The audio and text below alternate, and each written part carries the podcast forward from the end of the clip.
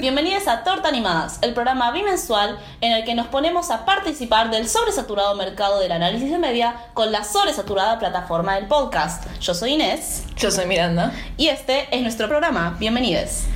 Bueno, esta semana vamos a empezar con un nuevo segmento del programa que va a ser noticias en el mundo de animación. Por un lado, se anunció la nueva temporada de DuckTales. La tercera temporada. La tercera temporada, estamos muy contentas. Va a estar saliendo el 4 de abril en Disney XD.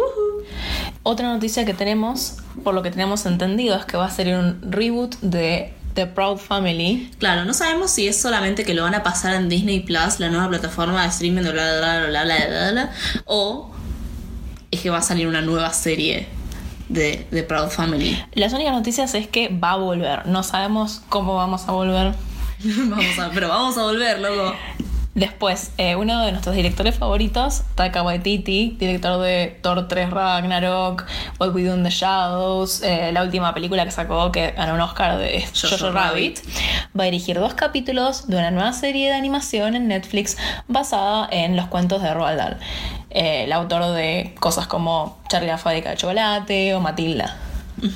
Perfecto. Y una última noticia quiero agregar es que eh, ya se confirmó que durante el mes de abril se van a estrenar en Nickelodeon, Argentina, la serie de Los Casagrandes. Los Casagrandes es un spin-off de la serie animada de Nickelodeon también, eh, de Loud House, centrada en Ronnie Ann y en su familia que viven dentro de la ciudad.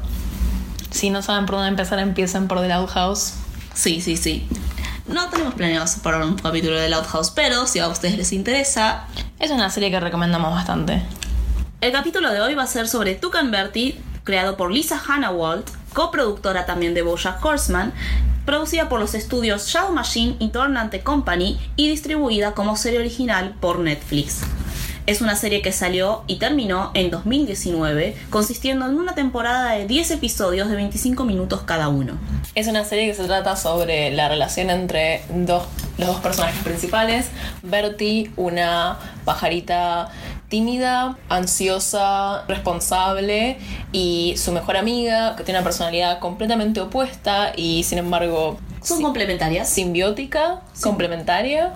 Ser una chica que le gusta ir de fiesta, muy extrovertida, ruidosa, relajada. Le encanta cantar. Y las temáticas que busca explorar esta serie están más ligadas a la idea de la amistad entre mujeres y específicamente entre mujeres adultas, lo cual va a traer en una primera instancia la idea de tomar la, a la animación como una plataforma mediática perfecta para expresar no solo entretenimiento, sino también la narración de historias y específicamente el uso de la animación para lo que es la, caricatura para adulto, ¿no? Ya hablamos en el episodio anterior sobre una de las caricaturas para adultos, si no la más aclamada, sin contar, no sé, Los Simpsons, eh, que no es exclusiva para adultos, se sabe acá en Argentina. Hablamos de la serie de Bojack Horseman, que fue una de las series más aclamadas para adultos,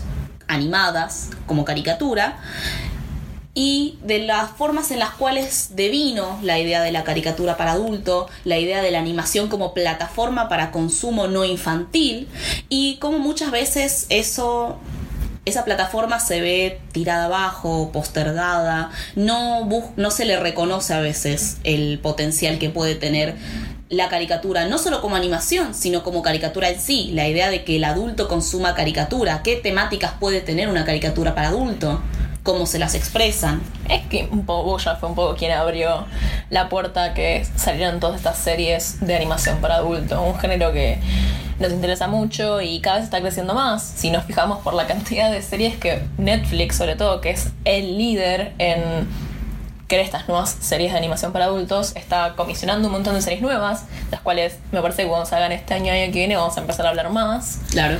Em, también un poco crea un monopolio de hecho, Netflix tiene una forma, una fórmula bastante interesante sobre cómo narran las historias, porque si bien lo más probable es que muchos de los productores sean similares en cada serie, eh, hay una especie de fórmula. Por ejemplo, más adelante vamos a estar hablando sobre eh, los episodios en sí de Tucan Bertie, pero hay un episodio en el cual eh, es el segundo episodio, de hecho, en el que Bertie experimenta acoso sexual dentro del trabajo.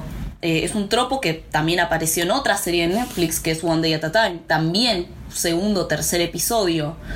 Y se habla sobre el mansplaining. O sea, es una. Es un tópico que también recurre eh, Bojack. Claro. Entonces, no es como que Netflix no esté generando una especie de esencia que hace a la misma serie.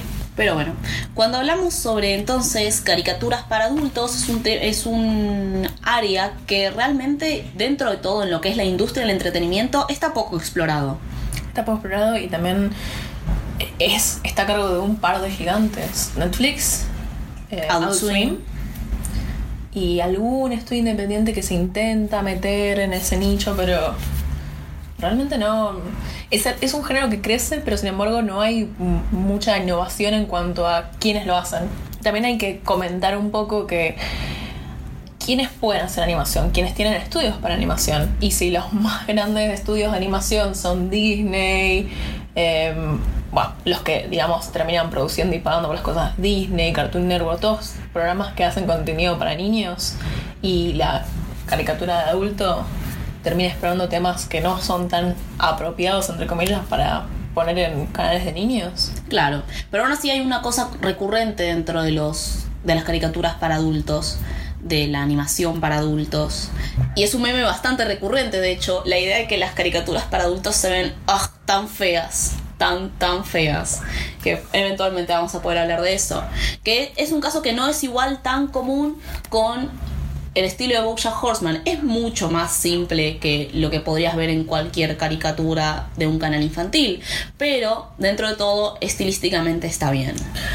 No creo que sea coincidencia que la, digamos, la creadora y productora en su forma mayoritaria, que es Lisa Hannawell, sea ilustradora y que esta sea de las eh, series de animación adulta más, más lindas visualmente. Y a eso es a lo que quería ir. Tucan Bertie me resulta, por más de que haya durado tan poco lo que es una temporada y por más de que a lo mejor le queda algunas cosas en cuanto le, le quedaban en cuanto a algunas cosas de narrativa pulirse, tenía algo que no vi en ninguna otra caricatura para adultos, que era el nivel, el uso de la animación como plataforma estilística para contar historias adultas. Juega con lo visual de una forma muy interesante que no se olvida de la narrativa. Sí, a veces es, en, en sí es inevitable un poco la comparación con Bojack por, eh, digamos, la gente en común en ambos proyectos y que salieron no en las mismas fechas, porque Bojack es de 2014, pero cuando Bojack todavía estaba cerrando sale Tucan Bertie. Yo creo que fue promovido por las mismas personas. Los Sí. que vieron Tucan Bertie vieron Bojack en general. Sí. Además, eh, no es como que Lisa Hannawald tuvo un rol pequeño en BoJack Horseman. Era coproductora.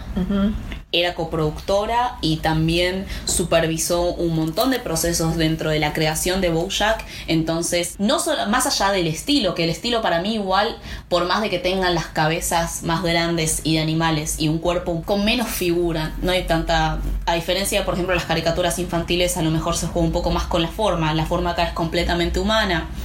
Más allá de eso, para mí el estilo entre BoJack y Tucan Bertie no es el mismo. Por, supuesto, li- la misma Lisa Hannawell dijo en una entrevista que ella quería jugar, quería volver más a la raíz de las caricaturas, tal vez más para niños, de trabajar con el storyboard. Exacto. Es una historia muchísimo más de storyboard de lo que es de guion como lo era BoJack Horseman. ¿Qué es storyboard para las personas que tal vez no sepan? Storyboard es la composición visual narrativa de la historia, es decir, la narración que contamos a través de los cuadros visuales. Cuando nosotros estamos viendo un medio, usualmente audiovisual, es decir, por más de que no haya sonido, se le llama audiovisual de todas formas, porque estamos hablando de una imagen en movimiento.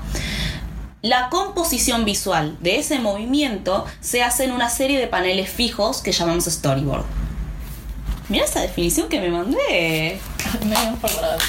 Em, sí, eh, comparando, volviendo a la comparación con Bojack, me parece que tal vez es un, no sé si es insultante, pero es un poco. Le debe reventar un poco a Lisa que la comparen todo el tiempo con Bojack. Porque siempre es al final del día. Miré esta serie mucho más exitosa que la tuya. La vamos a comparar con la tuya. Para mí tiene unos méritos eh, y unas diferencias.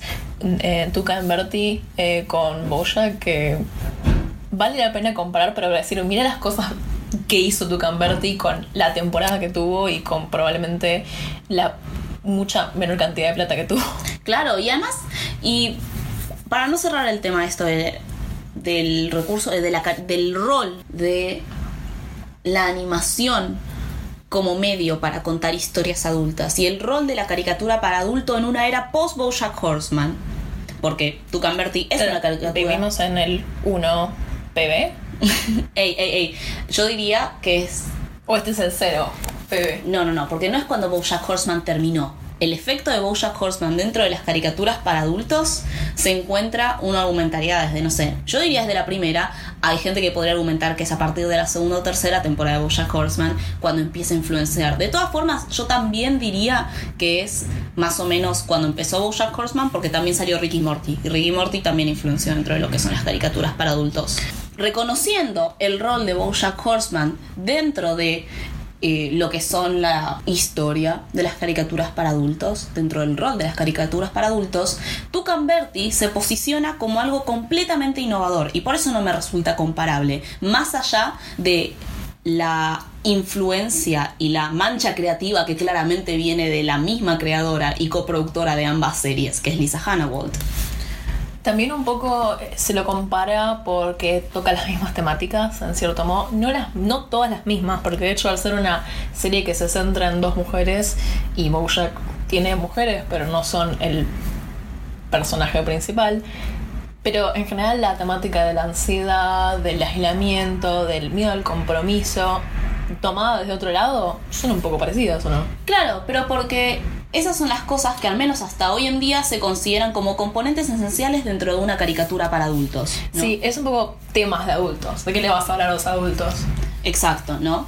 Eh, es por eso que, por ejemplo, hay una presencia fuerte de sexualidad, de temas moralmente complejos e incluso traumáticos de tener que ver y por eso a veces se utiliza, se prefiere utilizar el medio de la animación, el medio de la caricatura para poder reflejar cosas que son traumáticas y proyectarlas en una especie de surrealidad que la hace un poco más digerible.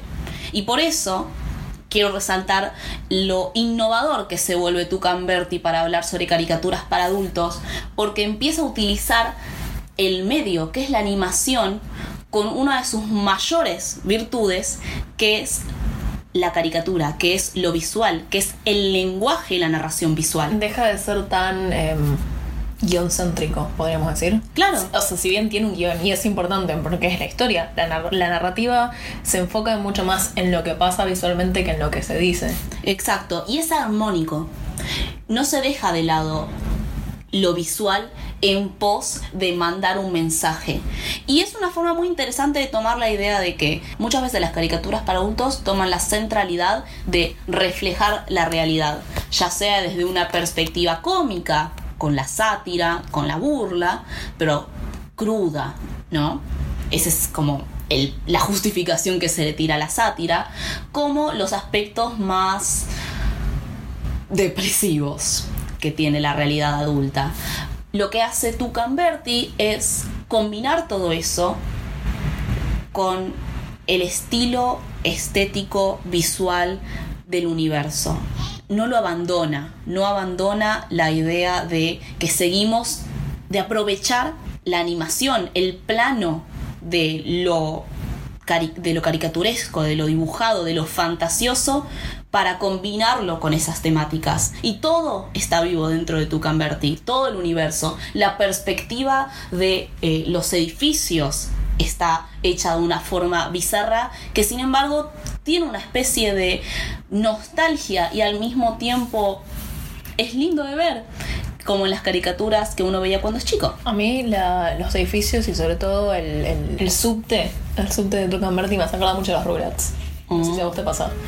Sí, sí, no sí, sé si es el estilo, si es... em, Es porque los es porque los subtes son estas serpientes que se parecen a reptar. Sí, exacto. Eh, sí, son Reptar. ok, no estoy loca, ¿no? No, no, no, son Reptar. Está buenísimo. cerrando un poco lo que estuvo diciendo Ine, eh, me gusta eso, me gusta esta combinación de que si bien es la serie de animación adulta más sur- con elementos más surrealistas y tiene toda esa mm, tiene esa combinación de fluidez, que animación es mucho más fluida que Bojack. Sí. Eh, y sin embargo tiene esos momentos de pausa del ritmo en el cual las cosas se paran, pero no porque pare. De hecho, el- la animación para en general, pero tienen, no sé, mucha, mucho uso de, de onomatopeyas o de animación de palabras. Oh, de me encanta que hagan eso. Que un poco el mundo interno de los personajes se choque con la realidad. Y, y también es un poco la caricatura que más nos habla, no tanto por ser una serie de mujeres, sino también por la cotidianidad de esos personajes. Sí, Bojack y Rick Morty son situaciones que no, que no nos ocurren a nosotras las personas normales. exacto.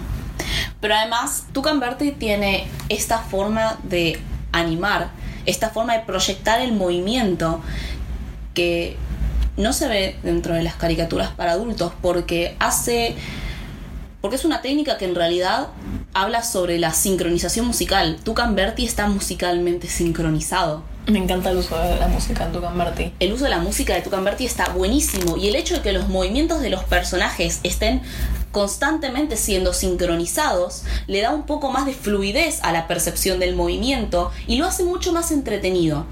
Y lo hace mucho más entretenido y no por eso lo hace mucho menos profundo y por eso creo que Tucan Berti se vuelve en un aspecto de utilizar el medio de la animación para narrar una historia como algo completamente innovador. Y vamos a empezar a hablar sobre los temas de la serie. Ok, sí. Adultez. ¿Qué tiene la serie para decir sobre la adultez? La serie se trata sobre dos amigas adultas y lo que son sus vidas como amigas y como adultas muy diferentes y diferentes formas de encarar esa adultez.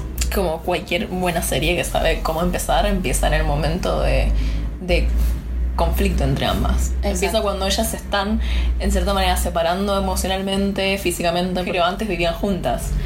Pero la transición entre ser compañeras de casa y ser vecinas, sobre todo con una relación tan medio, en cierta forma, condependiente que tienen entre ellas. No sé si codependencia es la palabra, pero al principio sí, depende mucho uno de la otra. Claro, y no es solamente eso, la idea de que se separan del espacio físico, porque de hecho el chiste es que Tuca sigue apareciendo dentro del espacio físico.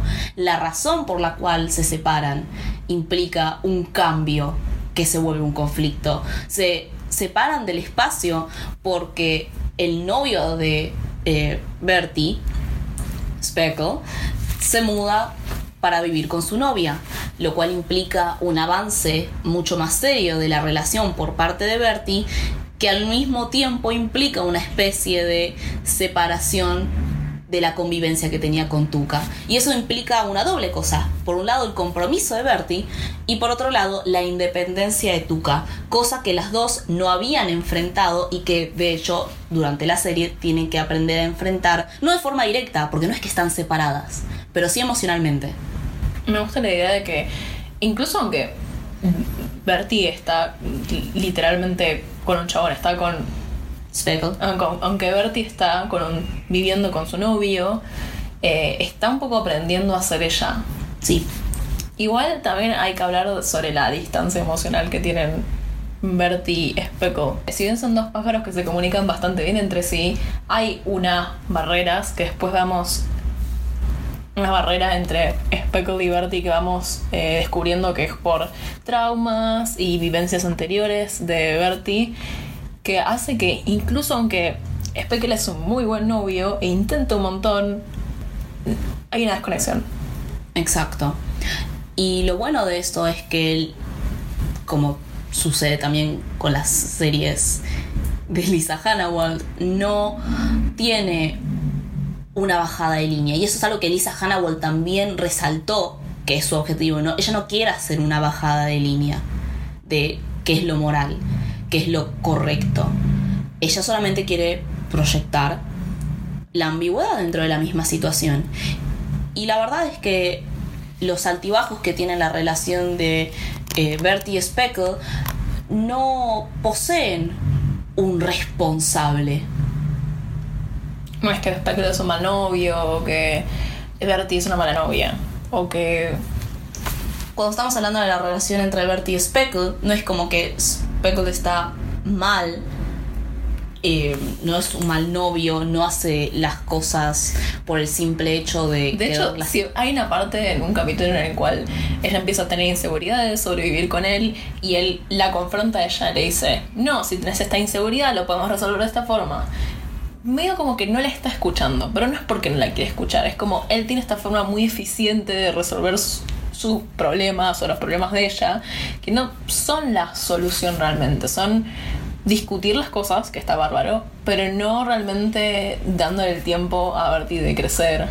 Claro, y también está el hecho de que la tridimensionalidad de Bertie se construye muy bien bajo la idea de que ni ella sabe muy bien, ella no tiene una verdad descubierta, lo cual me puso a pensar como muchas veces los personajes se construyen sabiendo sus verdades, qué es lo que quieren, qué es lo que necesitan. Es muchísimo más real eso de crecer y darse cuenta de cosas que tal vez uno no entendía uno mismo. Y cuando ya pasaron las cosas sobre todo.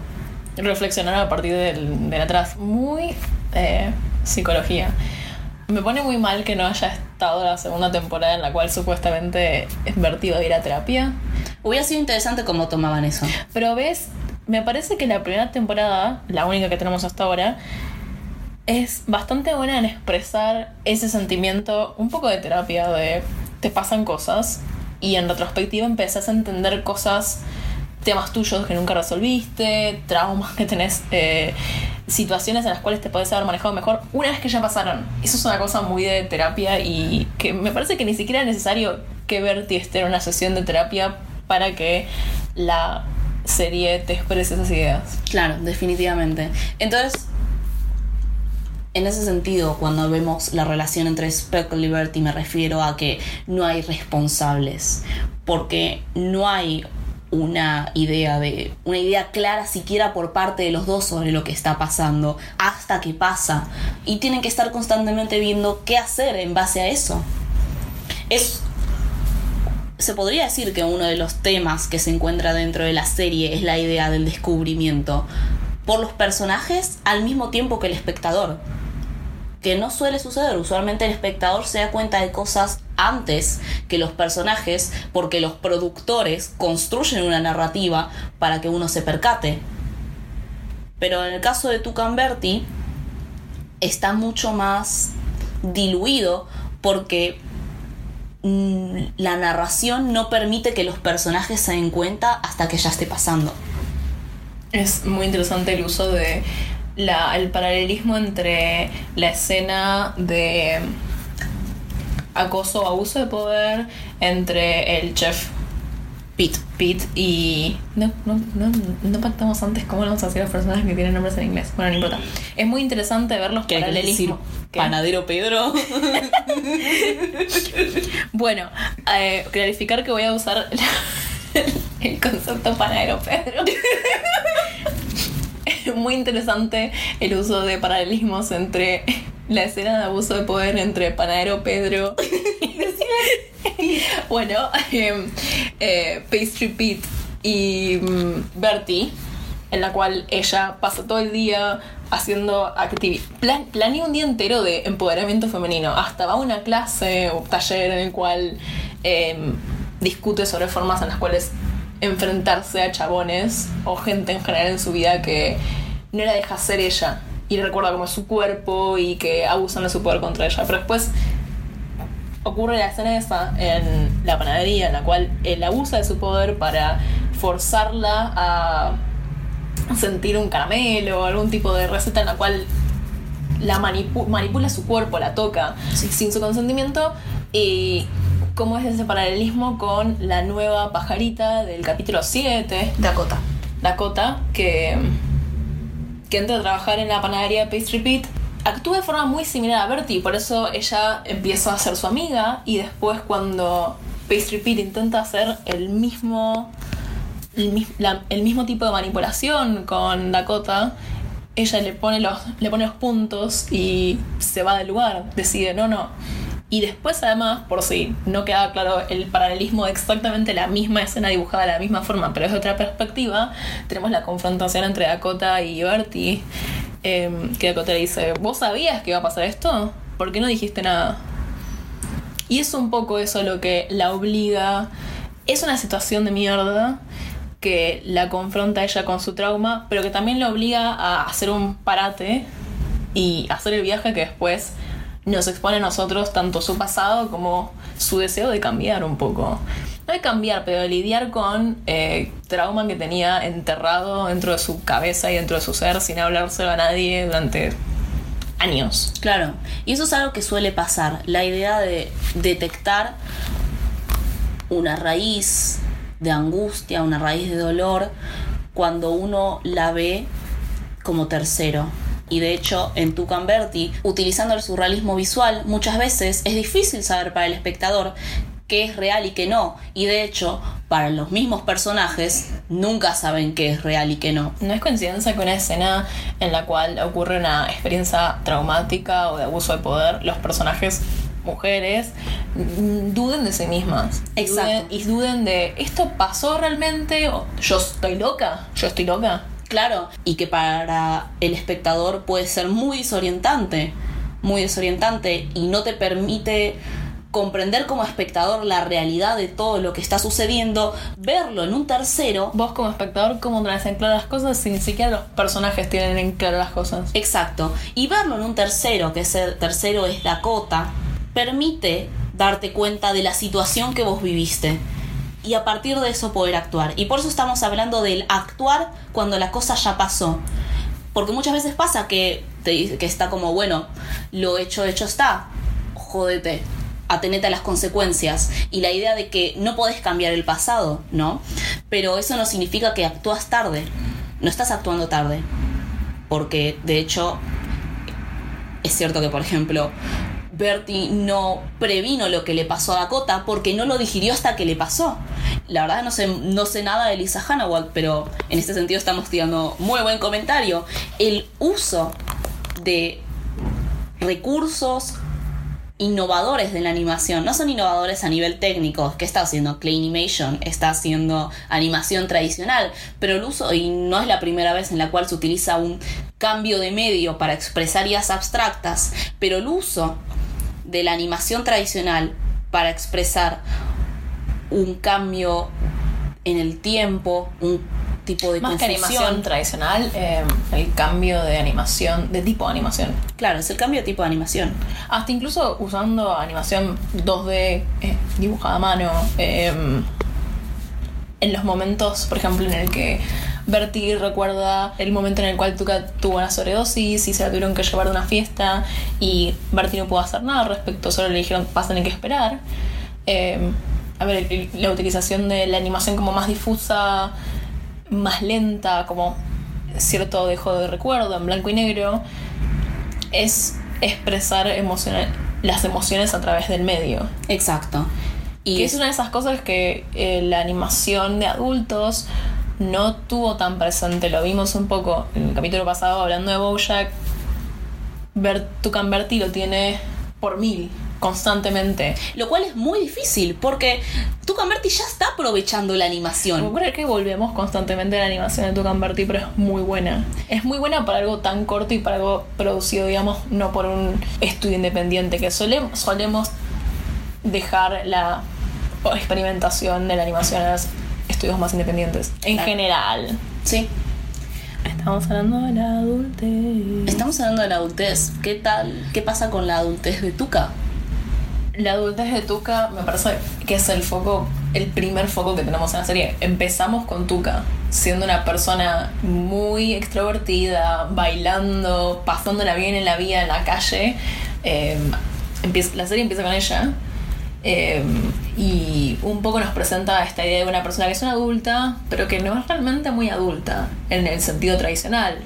Sí, constantemente se la presenta como esta persona que es- tiene muchos recursos en cuanto a que se puede arreglar sola, es muy ingeniosa.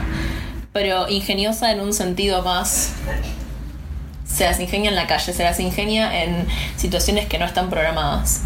Pero realmente la serie es un poco juega entre la serie juega entre decirle a Tuca, tenés que crecer, tenés que ser más madura, pero al mismo tiempo no pierdas esa extrovert no pierdas lo extrovertida que sos y también lo divertida que sos y lo suelta que sos. Como es una ventaja, en cierto modo tenés que acercar de tu vida porque no tenés a vértigo nadie más cuidándote, pero no tenés que volverte otra persona. Y hubiera sido muy interesante. La serie no estaba programada para terminar en una temporada, pero un poco se empiezan a tocar los temas del pasado de Bertie. Pero los temas de Tuca están sin resolver ni siquiera sin presentar. Eso es creo que una cosa que no se la criticaría la serie porque no fue a propósito, pero por desgracia nos quedamos con la intriga.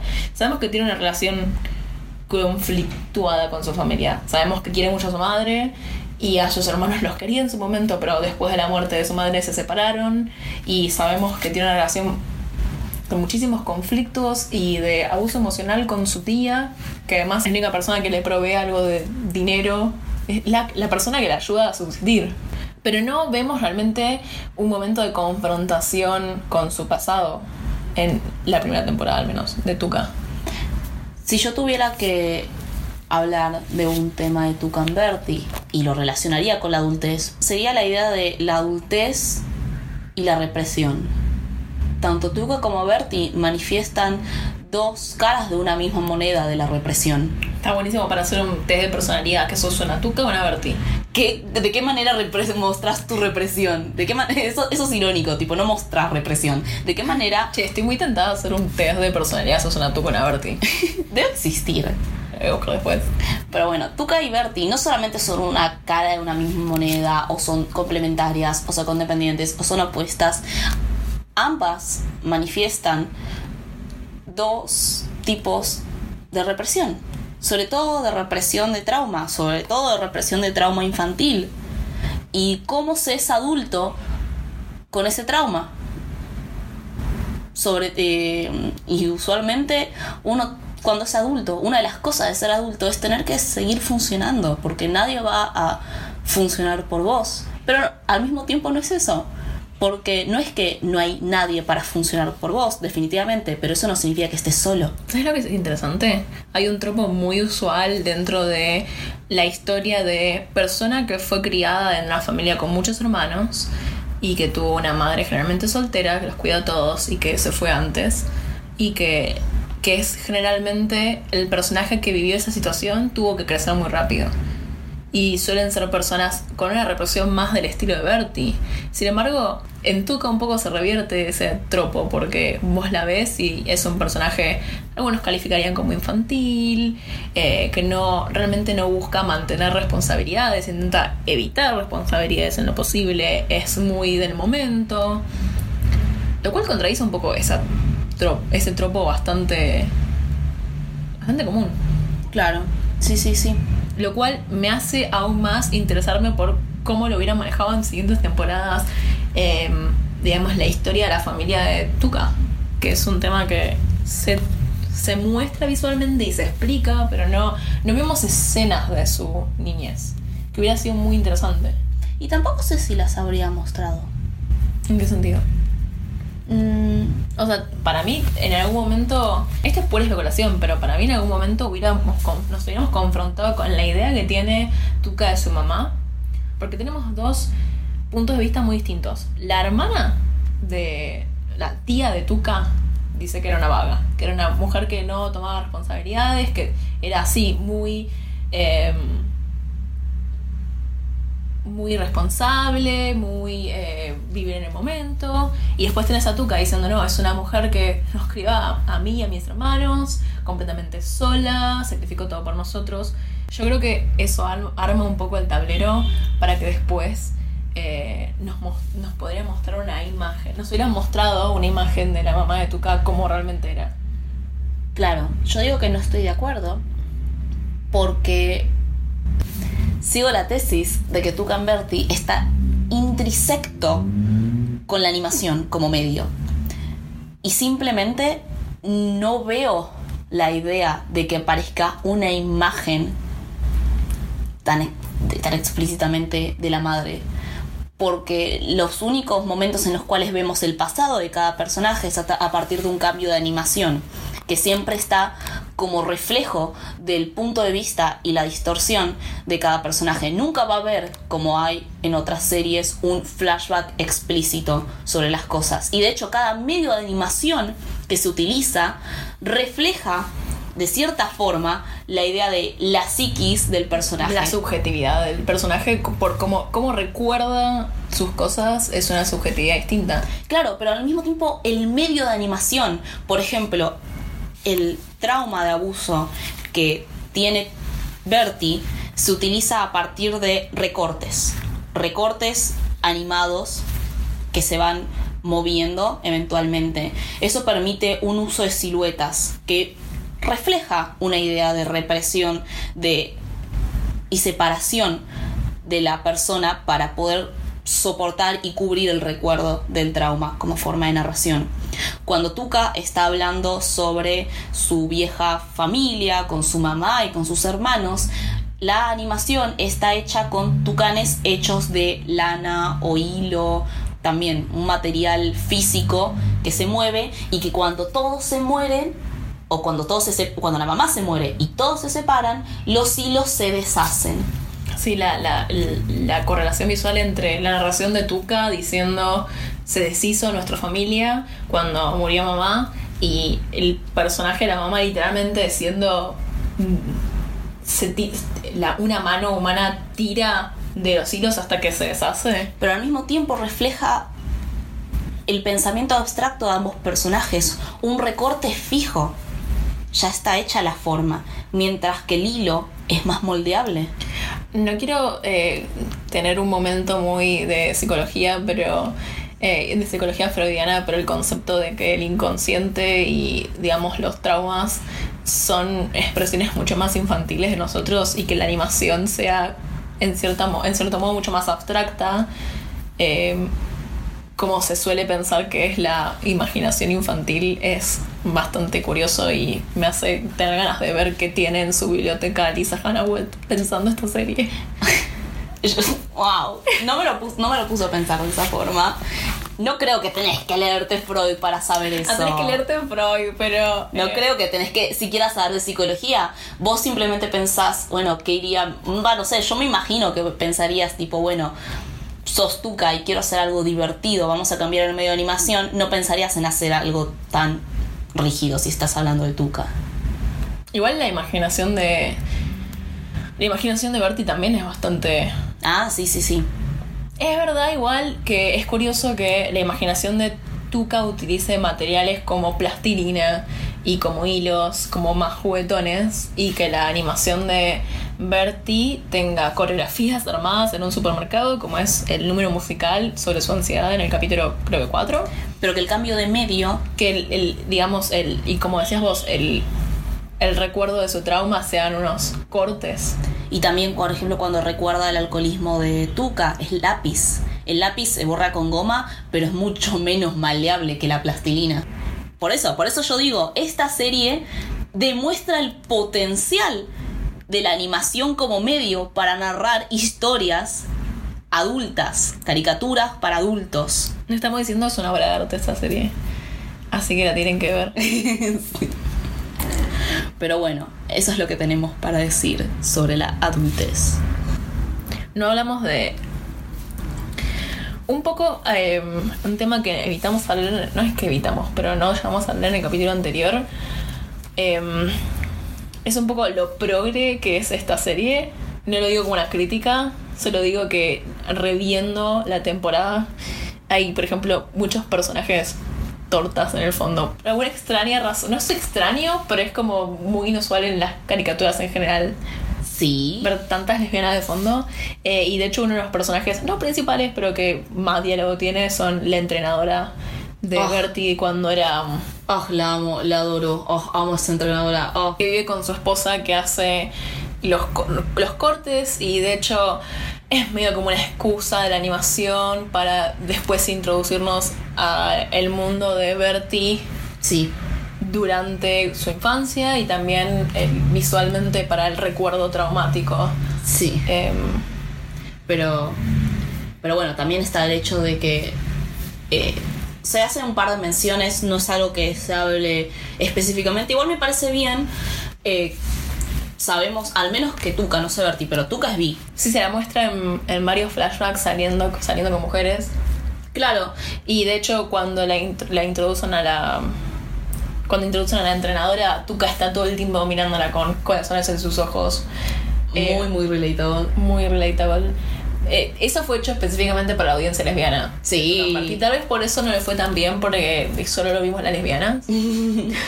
No, pero al mismo tiempo está, eh, me parece bien que tampoco se focalice tanto dentro de la sexualidad de Tuca, no la sexualidad en cuanto a la expresión de sexualidad, sino a la idea de sus propias relaciones, porque la personalidad de Tuca, algo que se quiere expresar bastante, es la idea de que Tuca cuando se relacionaba sexoafectivamente con la gente, no lo hacía en un estado de sobriedad nunca. A lo que voy es, no era sano las relaciones que estaban teniendo. Entonces, la verdad es que andar focalizándose dentro de las, eh, las relaciones de Tuca en cuanto a sexualidad, su bisexualidad más específicamente, no, están, no estaban en el contexto óptimo para hacerlo. A lo mejor si hubiera tenido más temporadas, sí, pero la verdad es que Tuca en este momento solo tenía un solo objetivo, que era aprender a relacionarse sobria. Eso se muestra con el episodio del Deli Guy. El Deli Guy pudo haber sido una chica o pudo tranquilamente ser el Deli Guy, pero el punto de eso no era hablar sobre la sexualidad de Tuca, el punto era hablar sobre la relación de Tuca con ella misma. Bueno, un poco la serie, eh, un tema importante que no, no mencionamos, pero tiene que ver con la adultez, tiene que ver con eh, los traumas, porque desgraciadamente tiene que ver con los traumas y experiencias negativas anteriores de las protagonistas, es la sexualidad en sus diversas formas. Tanto la sexualidad post Tuca manteniéndose sobria por seis meses, eh, como El trauma. Bertie y su relación complicadísima con su deseo sexual, eh, con un novio a quien ama, pero que al mismo tiempo eh, no comprende él totalmente a ella. De nuevo, no porque él no lo intente, sino porque está esta distancia entre ambos. Y esta falta de comprensión a causa de la represión también por ella en su propia defensa. O sea, la represión es un mecanismo de defensa. Y la idea de, eh, digamos, el deseo sexual, por ejemplo, como un concepto a veces no tan claro y contradictorio, no para burlarse o minimizarlo, sino justamente para ver que es un tema súper complicado. El hecho de que a, a mí me re- la serie me empezó a quedar mucho cuando, cuando ocurre todo el tema con Pastry Con Pastry Pete. con Pastry Pete y, y ella se va al baño y se masturba.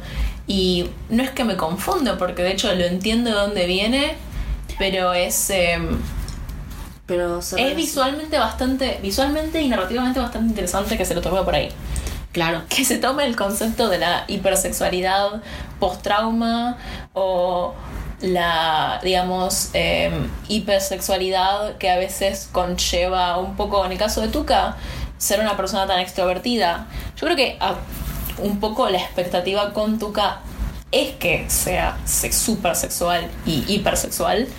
eh, en el sentido de que ella siente que tiene que ser así. Ella siente que tiene que ser hipersexual en cierto, en cierto modo, me parece. Claro. Más allá de que vive su sexualidad de forma muy libre, eh, puede tener ella conflictos con esa sexualidad libre luego de dejar de tomar. Es algo completamente normal que tendría que trabajar, pero en el capítulo de Guy yo creo que el capítulo de Guy con la sexualidad de Tuca y el capítulo en el cual eh, ocurre toda la escena de sexo entre en- entre Bertie y Speckle son formas muy interesantes en las cuales se toma eh, las contradicciones dentro del deseo sexual y que, digamos, puede haber situaciones que no es que son de abuso ni, ni no consensuadas, pero que igual puede entrar angustia. Exacto. No porque la pareja sea una mala persona o por el tipo con el que estés, sino porque hay cosas sin resolver que a veces incluso si estás con la mejor persona del mundo, te pueden traer dolor. Claro, definitivamente. Un poco heavy. Eh, Es, la serie es bastante heavy. Por eso también recetamos de vuelta el medio. El medio efectivamente logra hacerlo mucho más digerible, pero en el segundo en el que te lo pones a pensar, es muy fuerte. Bueno, habría que preguntarnos esta sección que la última vez no tuvo mucho éxito de quién es la torta. Un poco difícil con esta serie porque hay efectivamente una torta. Hay muchas tortas. Hay muchas tortas. La sección de quién es torta estaba pensada para eh, darle un foco más lejos gracioso a la serie y decir, eh, tomar un personaje que tal vez no es torta y decir, nosotras sabemos que es torta, pero esta serie efectivamente tiene una torta, Tiene muchas tortas. tiene muchas tortas. Eh, ¿Vos qué pensabas de que Tuca y Bertie estén juntas? ¿Sabes qué me pasó? Al principio yo estaba como. Es lo natural. O sea, ver las, eh, empezar a ver la serie y decir, tipo, claro, Tuca y Bertie eh, claramente podrían estar juntas. O yo, como lesbiana que proyecta cosas, puedo proyectarlas estando juntas. Y además, Speckle es medio como. "Meh". al principio. ¿Qué significa? Literalmente, ¿viste cuando al principio introducen a cada personaje que hay como que se los aísla del fondo y les tiran unas flechitas que los describen y ponen una música? A Tuca le ponen una música muy movida, a Bertie le ponen un sonido de ting, ting, ting y a Speckle le ponen me, como para implicar que es simplón, pero también como un efecto cómico. Entonces en ese... Y Es un poco el buen boludo. Claro. Y vos decís, estas minas súper complejas y que tienen una relación súper compleja entre ellas y después el boludo, no le decías el mal, pero decís tipo, mucho salame para este pan. Mucho pan para este salame. Mucho pan para este salame. Claro, Es para, para mí la respuesta de tipo, si Tuca y Bertie deben estar juntas, es complicada porque, primero, la serie te está tirando un poco constantemente. En ese sentido, es parecido un poco a The Good Place, cuando te tiran que Eleanor está todo el tiempo con ganas de darle a, a Tahani. En esta serie se tiran palos de vez en cuando, tiran ciertas, ciertas eh, líneas que vos decís como, "Mm". aparte, un poco la serie en el medio tiene una, una especie de ruptura entre ambas. Y es una ruptura muy, muy grande. sí. Que sí, obviamente, uno, para no. Para no despreciar las amistades, obviamente una, una ruptura con una amistad puede ser tan fuerte o incluso peor que una ruptura amorosa. Pero si querés ponerte los anteojos de lectura LGBT, ¿por qué es tan fuerte también? O sea, se podría interpretar como una relación, como Claro, es podría tener es que son- amorosos. Claro, es que son tipos de lecturas. Amorosos ¿no? románticos, ¿no? No amorosos platónicos. Claro. Para mí es mucho más rico tomar la idea de que, al menos por lo que fue la temporada, de que es una historia sobre dos amigas que se aman, más que tomarlo desde un tinte más eh, romántico o más o específicamente romántico entre ellas dos, no solamente por el hecho de que Lisa Hannawalt y el resto de la producción dice, che, che, igual no se preocupen, no somos homofóbicos, miren todas estas lesbianas en el fondo. O sea, no es como que están, no, no es una decisión ejecutiva de que no haya lesbianas, tipo, Van ay, son van amigas. Van a ser amigas para que no sean lesbianas. Claro. No. No se siente de esa forma. Se siente genuinamente como una historia. A ver, tranquilamente puede ser la historia de dos mujeres bisexuales adultas que son mejores amigas. Que en algún momento se dieron, pero se dieron cuenta que mejores amigas nos quedamos ahí. Claro, eso solamente lo hace sea, yo- aún más relatable. Yo apostaría plata, de verdad, de que si hubiera seguido la serie en algún momento hubieran dicho que curtieron. Sí, y me parece también mucho más rico la idea de hablar sobre amistades de gente LGBT.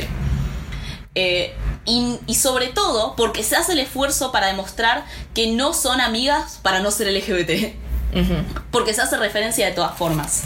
Y eso te permite apreciar como persona LGBT que ama a sus amigos aún, mucho, eh, aún más el concepto de la amistad entre mujeres adultas. Sí, ahí, mm, no sé, obviamente igual puede ser leída esta serie por una mina hetero y decir, uh, esto soy yo, obviamente. Pero mucha gente LGBT que conozco vio esta serie y sintió las temáticas son tan universales y están escritas de una forma tan realista que la verdad es que tocó a mucha gente de formas muy distintas. Pero hay una cosa un poco... No sé si Historias de mujeres para mujeres. Mujeres. mujeres. Yo creo que si hubiera sido la serie en algún momento Tuca hubiera estado con la mina. Pero Sí. hubiera sido como un romance, una. Pero no hubiera sido. De nuevo, me parece que la serie es tan general en ciertas cosas. Es, es en ciertas formas es tan progre que si hubiera estado con una mina no lo hubieran señalado. No hubieran dicho tipo, miren esta relación entre mujeres. Sí. Hubi- Hubiera sido nada más otra relación más de Tuca, lo cual me parece un, una forma de ir al tema bastante. Wow, qué sé yo. Sí, sí, definitivamente. Yo solo quiero resaltar igual, porque no tuve tiempo de decirlo, para mí, por más de que ya hay una lesbiana eh, y hay muchas tortas en el fondo, para mí eh, la torta de la serie es Draca. Vos so- solo decís eso porque. Porque que soy yo. Eh, o sea, vive con un montón de. Vive con un gato y con un montón de bichos, sola, fumando todo el día, se quedan tetas, invita a sus vecinas y escopadas, sí, o sea, es lesbiana. Sí, Draca es la lesbiana no mencionada explícitamente en la serie, pero que sabemos que lo es. Aparte tiene este gag que tienen todo el, que tienen todo el tiempo la chica cool y que hoy en día las series digamos progres se animan a hacerlo de que es tipo la chica cool generalmente es una lesbiana. Pero es tipo, los personajes principales dicen, dicen, wow, qué cool que es esta mujer. Y es obviamente una lesbiana. Pasa igual con la, con la entrenadora. Sí. La entrenadora está con su motito, con su señor. una- Butch Icon.